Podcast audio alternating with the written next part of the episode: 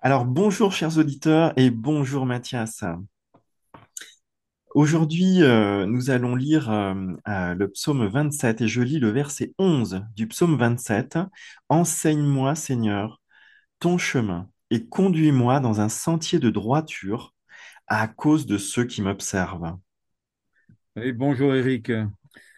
Ce verset est, suivi par d'autres versets qui décrivent explicitement les intentions de ceux qui observent le psalmiste.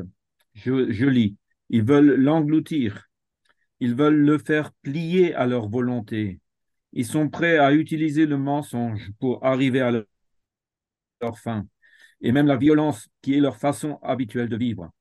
Tel est le sort d'Israël, d'abord dans son pays, puis dans les pays où il a été dispersé depuis près de 2500 ans.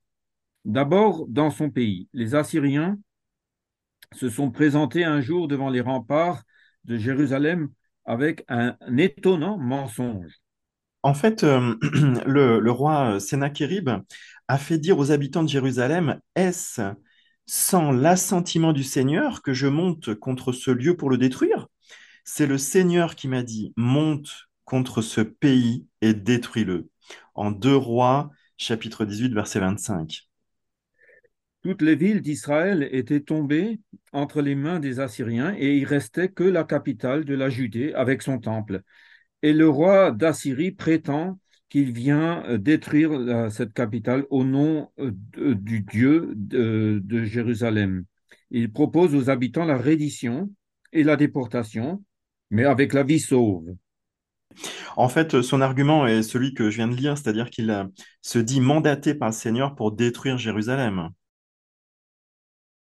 Est-ce que Sennacherib connaissait les prophéties d'Ésaïe qui avaient annoncé la venue des Assyriens comme sanction du Seigneur? C'est vrai.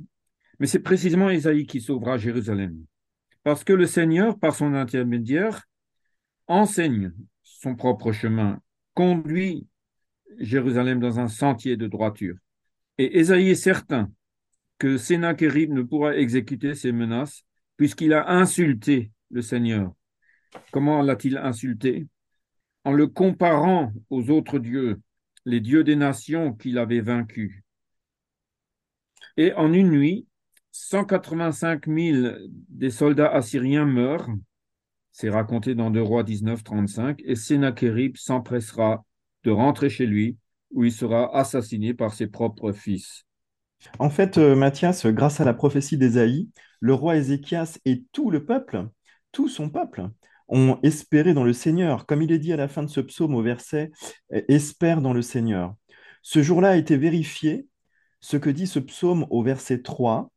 Euh, même si une armée comptait contre moi, campait, pardon, contre moi, même si une armée campait contre moi, mon cœur ne craindrait pas.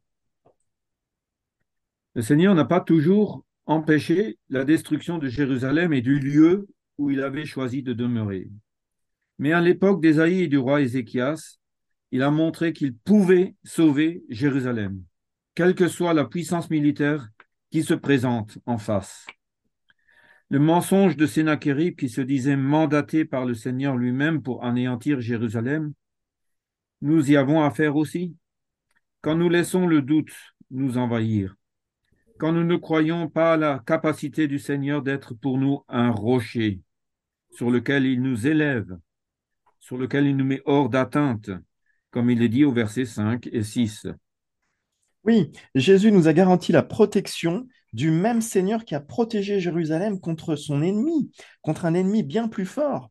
Il a dit, Nul n'a le pouvoir d'arracher quelque chose de la main de mon Père. Moi et le Père, nous sommes un. En Jean chapitre 10, versets 29 et 30.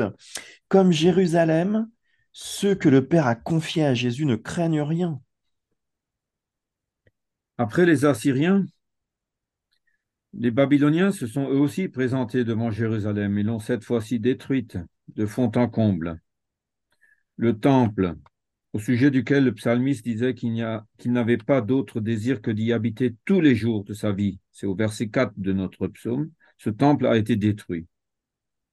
Et dans les générations suivantes, les Juifs subissaient les colibés de leur maître à Babylone. Où est votre Dieu? Pourquoi croire en lui? Puisqu'il n'a pu empêcher la destruction du lieu où il avait choisi de demeurer. Les Juifs non seulement ont gardé leur foi en la souveraineté de leur Dieu, mais ils ont reçu par les prophètes la certitude qu'elle s'étendra à toutes les nations, même à celles qui les méprisaient et trouvaient que leur Dieu était minable. Ce psaume 27, finalement, témoigne de l'espérance des Juifs contre vents et marées. Espère vers le Seigneur, sois fort et que ton cœur se fortifie et espère dans le Seigneur. Verset 14. À Auschwitz, un Juif a rappelé ce verset à Sinai Adler euh, en l'interprétant ainsi. Pourquoi est-il écrit deux fois espère Parce que l'être humain désespéré doit faire un premier effort et espérer vers le Seigneur. Alors il trouve dans son cœur une force qui lui permet d'espérer davantage. Tel est le sens de la venue de l'ange qui est venu fortifier Jésus dans son agonie à Gethsemane. L'ange n'est pas venu le détourner de la souffrance, mais lui donner plus de force pour espérer en son Père dans la souffrance. C'est avec cette espérance que Jésus a vécu jusqu'au bout qui fait de son Père notre Père. C'est vraiment très fort ça. Effectivement, le verset 5 de ce psaume dit Le Seigneur me cachera dans la cachette de sa tente, il m'élèvera sur un rocher. Saint Augustin, finalement, a ce beau commentaire Il y en a, il y a en nous un lieu, une cachette où seul Dieu a accès, un lieu imprenable. Et l'apôtre Paul écrit que notre vie est cachée. Elle est cachée avec le Christ en Dieu. Colossiens 3, 3. Mais la cachette où nous sommes à l'abri n'est pas seulement avec le Christ dans le ciel, elle se trouve aussi en nous, puisque Jésus a dit, Je demeure en vous. Dans Jean 15, verset 4. Merci à tous et euh, à très bientôt. Au revoir.